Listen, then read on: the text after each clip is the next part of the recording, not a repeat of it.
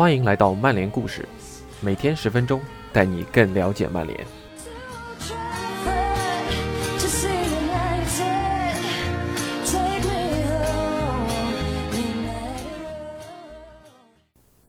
英超前两轮，曼联在定位球方面，尤其是进攻的进步是显而易见的。那本篇文章题目的答案就显而易见了。不过，定位球教练能带来的显然不仅仅是这些。感谢我自己的辛勤付出。以下是今天的内容：定位球教练能带来些什么？尼克·赖特。曼联和阿森纳已经聘请了定位球教练，但他们是做什么的？他们能否？带来帮助呢？曼联和阿森纳都是希望定位球教练的加盟能够提高他们定位球效率的俱乐部，而这种起源于丹麦的专业教练正变得越来越流行。达姆斯高对阵英格兰队时为丹麦队首开纪录的进球，可以算是2020欧洲杯的最佳进球之一。这个任意球踢得非常漂亮，皮球从大约三十码外直窜网窝，但它的意义不止于此。在进球之前，丹麦中卫克里斯滕森、科亚尔和韦斯特高这三位丹麦最高大的球员，在英格兰队人墙左边形成了自己的人墙。克里斯滕森是丹麦人墙最边上的球员，而哈里凯恩则是英格兰人墙最边上的。两者之间空开了微小的距离，但当达姆斯高开始起跑，他的队友们向他们的右边挪了一步，在最后一刻挡住了皮克福德的视线。达姆斯高射的相对较正，皮克福德因为没能将其拒之门外而饱受批评，但事实上他对此无能为力。这个任意球踢得非常有力，不过丹麦人墙也功不可没。当皮球再次进入皮克福德视线中时，一切为时已晚。这个进球在温布利球场内引起了丹麦球员、球迷和教练组的疯狂庆祝，但对于在欧洲杯期间与丹麦国家队合作的定位球教练。布特格雷特来说，这是个特别令人满意的时刻。布特格雷特告诉我们，每个球员都参与其中，帮助达姆斯高取得了进球，这也许是最令人欣喜的地方。作为场边的教练，你可以在训练中制定计划，并对小细节进行打磨，但球员们才是在场上最终执行的人。他们知道该怎么做，当然，这是要在有六万多人的球场里，在比赛中去做。会有很多的外部干扰，他们需要保持敏锐和专注。我认为这种情况展现出他们表现的有多棒。这也展现出了定位球教练的价值。在整个足球界的教练组中，定位球教练仍然相对罕见，但这种情况似乎正在改变。事实上，在今年夏天围绕转会窗口的所有纷纷扰扰中，在后台层面也有一些值得注意的举动。曼联已经聘请了此前担任切尔西 U23 队助理教练的拉姆塞作为他们的第一位定位球教练，而阿森纳则引进了前曼城队的乔维尔，以取代他们即将离队的定位球教练乔治森。拉姆塞被索尔斯克亚描述为具有创新理念的教练，而乔维尔则是阿尔特塔的老相识，他们曾在曼城共事。西班牙人说，他的专业知识对我们非常有用和有价值。这一专长在曼城确实被证明是有用的。在2019年来到伊蒂哈德球场后，乔维尔帮助瓜迪奥拉的球队将定位球从一个弱点变成了一个强点。乔维尔现在加入的球队是上赛季英超联赛中定位球丢球最少的球队，这部分归功于他的前任乔治森所做的工作。他在成为阿森纳的第一位定位球教练一年后，回到了老东家马尔默，但进攻端的效率仍然是枪手的一个问题。上赛季他们在英超联赛中只有六个定位球进球，当然也不只是他们有这方面的问题。事实上，自2007年 Opta 开始统计以来，英超联赛的定位球进球率一直在下降。上赛季定位球的进球率不含点球只有百分之十九点二，远低于零九一零赛季的二十八点五，这也是有记录以来最低的数据。所以，提高定位球进球率大有可为。许多定位球教练都有一个共同点，包括著名的意大利人吉安尼·维奥以及乔维尔、乔治森和布特格雷特，他们都曾在布伦特福德和中日德兰俱乐部老板本汉姆手下工作过。本汉姆曾是一名职业赌徒，他以分析统计为主导的方法来经营他的俱乐部，包括强调专项化的教练。自2012年接手以来，本汉姆已经把布伦特福德从英甲带到了英超，但正是在他自2014年以来拥有的丹麦球队中日德兰，他试验了许多最创新的想法，包括最大化利用定位球的想法。布特格雷特说：“在中日德兰，甚至在本汉姆来之前，我们就一直在不断探索，并问自己如何能够最大限度地利用我们所拥有的。”他在本汉姆接手球队时，正在俱乐部的青训学院工作，所以他并没有改变我们的思维方式，因为这种竭尽所能的心态已经存在了。但他带来了大量的数据，这是一个非常好的组合。利用本汉姆的数据和专项化的教练，中日德兰在一四一五赛季首次获得了丹麦超级联赛的冠军。他们的成功是由显著的定位球得分率推动的。在那个赛季的三十三场比赛中，中日德兰通过定位球进球二十五次，占他们总进球数的百分之三十九。他们在定位球进球方面遥遥领先于联赛中的其他球队。甚至除他们之外，只有三支球队的定位球进球数上了双。布特格雷特当时已经对定位球产生了兴趣，一部分原因是受到2012年欧冠决赛的启发。当时拜仁慕尼黑的二十个角球破门乏术，而德罗巴却利用切尔西的唯一一个角球扳平了比分。几年后，他就开始负责中日德兰的定位球了。他们的方法很快就被其他丹麦球队所复制。这意味着他们失去了一些最初从定位球中获得的优势，但是布特格雷特和他的同事们继续创新，设计新的套路，找到新的方法来利用对手在任意球、角球甚至边线球方面的弱点。他是这样说的：“你应该永远领先一步。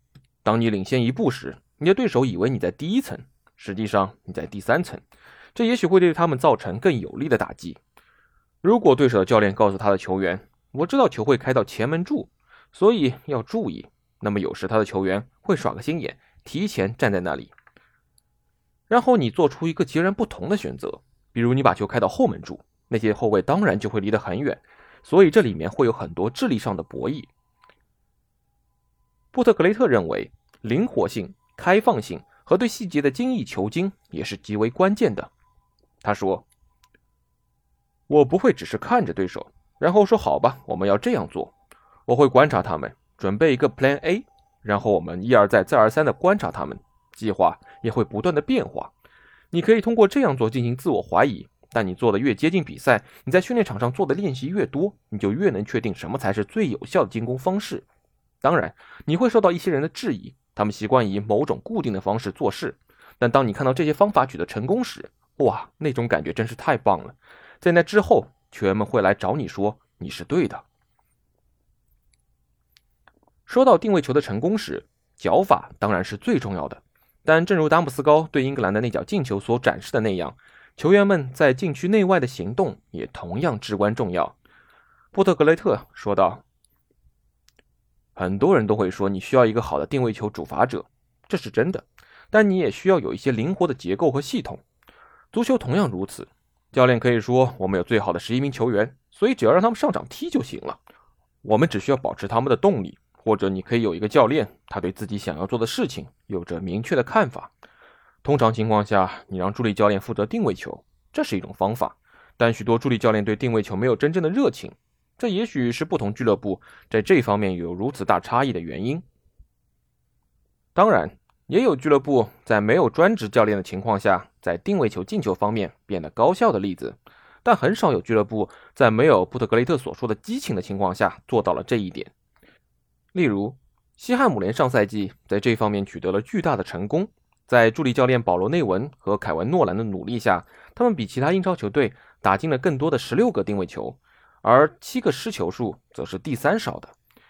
诺兰虽然不是专门的定位球教练，但作为一名球员。他是一个定位球专家，他处理定位球的专长实际上也是他的激情所在。这来自于他为阿勒代斯的博尔顿队效力期间，他们持续的超预期表现，很大程度上就要归功于他们在定位球方面的高水准。就像内文和诺兰在西汉姆联的工作一样，一个专门的定位球教练既要注重防守，又要注重进攻。布特格雷特说：“如果你定位球进了很多球，但你也丢了很多球。”那么对我来说，这就是浪费时间。比如丹麦队在欧洲杯上通过定位球打入两球，但定位球没有丢球，这就是基本的原理，并不是说一种具体的防守方式，比如区域防守或者人盯人就是正确的防守方式。你可以用不同的防守方式成功，这只是取决于你的球员什么是最适合他们的，是他们最喜欢什么。你需要与他们交谈，采纳他们的反馈意见，然后达成一致。视频分析也是重中之重。波特格雷特补充说：“当然，你试图预测你的对手，然后帮助你的球员做好准备。视频分析是另一部分需要做的事情，但对他们进行防守教育也是必须的。如果你观察一些球员怎么防守定位球的，你会发现他们只是站着等球。你也会看到其他一些人一直在踮着脚尖跳，但他们仍然没有真正做好准备。对我来说，这关乎身体位置。”关乎球员如何观察他们周围的区域和对手，以及他们的反应速度，这些都是你必须要教育他们的地方。例如，你必须去看某个球员站在某个位置最近五十次的角球防守，然后你可以给到那个球员反馈。你需要向他们展示你在讨论的确切内容，这样他们才能理解。布特格雷特看到了改善最高水平足球在定位球方面表现的巨大潜力，但他急切地强调。雇佣一个定位球教练本身并不是一个有保障的解决方案。这不仅仅是一个主教练引入一个定位球专家，就可以认为我们把他们引入，那一切都会好起来，我们会为之受益。这不是你应该思考的方式。如果你想在定位球有所造诣，那么这是一个团队精神的问题，这是整个教练组和俱乐部每个人的事情，他们都需要接受它。有时候俱乐部是雇佣某个人来解决他们自己的某个问题。但让他发挥作用仍然是所有人的责任。我曾经收到过一些报价，并与希望引进一名定位球教练的俱乐部谈过。我可以感觉到他们并没有真正准备好。当我问到他实际上是什么样子的时候，他们并没有很好的答案。对我来说，在这些情况下，这很简单。有些事情我想做，有些事情我知道不是一个好主意。例如，我不认为最好的解决方案是你有一个专家。他只是每周来一次或者两次，因为建立一个定位球优秀的团队也是关于和球员的关系。你需要了解他们，并与他们紧密联系在一起。这也是一个俱乐部文化的问题。布特格雷特认为，中日德兰在定位球方面取得了显著的成功，这是因为整个俱乐部从青训学院到一线队都有着相似的理念，而这与主教练的愿望无关。布特格雷特说道。大多数的俱乐部，他们的做法是由主教练决定他想做什么，所以是由主教练来决定是否要有专家。而在中日德兰，这不是主教练的选择，这是俱乐部的策略。因此，当我在学院里执教时，我从培养 U 十四和 U 十五的定位球主罚者开始，我会和我们最好的主罚者一起做额外的训练。例如，我们会练习角球直接得分，这很有趣。我们会互相竞争，但这也是一种练习。然后，当我上到更高的年龄组执教时，这种训练变得更加系统。每周，我们都会和小伙伴们一起进行定位球传中和射门的练习。通过这种方式，我们在教育和发展球员所需的技术和技能。因为不可能在一线队水平上失去你最好定位球手之后，然后你的工作就变得毫无价值了。你需要有更多的通道。沃特格雷特将定位球进球的减少部分归因于守门员技术的提高，但更重要的是。缺乏顶级的定位球主罚者，他提到了沃德普劳斯是一个顶级的主罚者，而丹麦二人组斯科夫和达姆斯高也名列其中。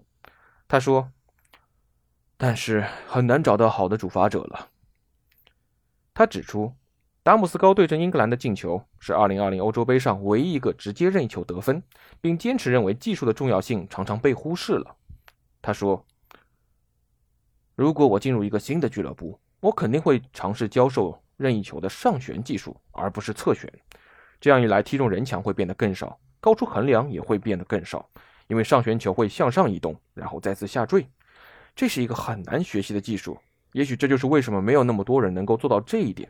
但在中日德兰，有一些球员非常非常擅长这个，那是因为他们从青年队一直练到了一线队。这又一次提醒我们，在提高定位球方面，耐心。和毅力的重要性，但这两种品质在现代足球中是很缺乏的。例如，乔维尔已经发现他的角色受到了一些阿森纳拥趸的审视，因为球队在前两场季前友谊赛中因为角球丢了三个球。如果那就是球迷们的回应，那是因为他们不了解其中的机制。布特克雷特这样说：“这不是一个即时的解决方案。如果乔威尔和拉姆塞身边的人不买账，阿森纳和曼联不会突然在定位球方面变得更好。他们需要去帮助他们，他们需要有耐心，给他们机会去做很多事情。与丹麦队一同经历的欧洲杯，如果所有的教练和球员不支持我们所做的事情和我们练习的方式，我们就不会从定位球中。”获得成功，而这只是为那些寻求模仿他们的人提供的又一个宝贵的经验和教训。以上就是今天的曼联故事，感谢您的收听，我们明天再见。